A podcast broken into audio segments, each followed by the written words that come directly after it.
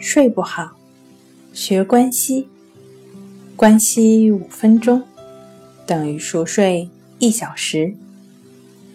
大家好，欢迎来到重塑心灵，我是主播心理咨询师刘星。今天要分享的作品是：睡前吃到七分饱，延年益寿少不了。像狗一样。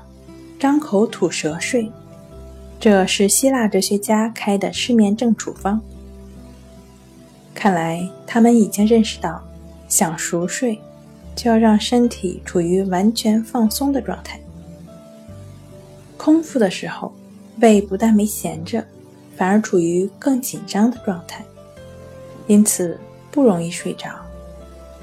在空腹状态下，血液中缺乏营养素的信号。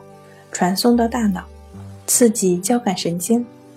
这种刺激会使大脑处于清醒状态。如果胃部正在消化食物，那交感神经就会变得迟钝，副交感神经活跃，呼吸变慢，血压和心率降低，睡意来袭。话虽如此，但是暴食也会妨碍睡眠的。也就是说，七分饱才有助于睡眠。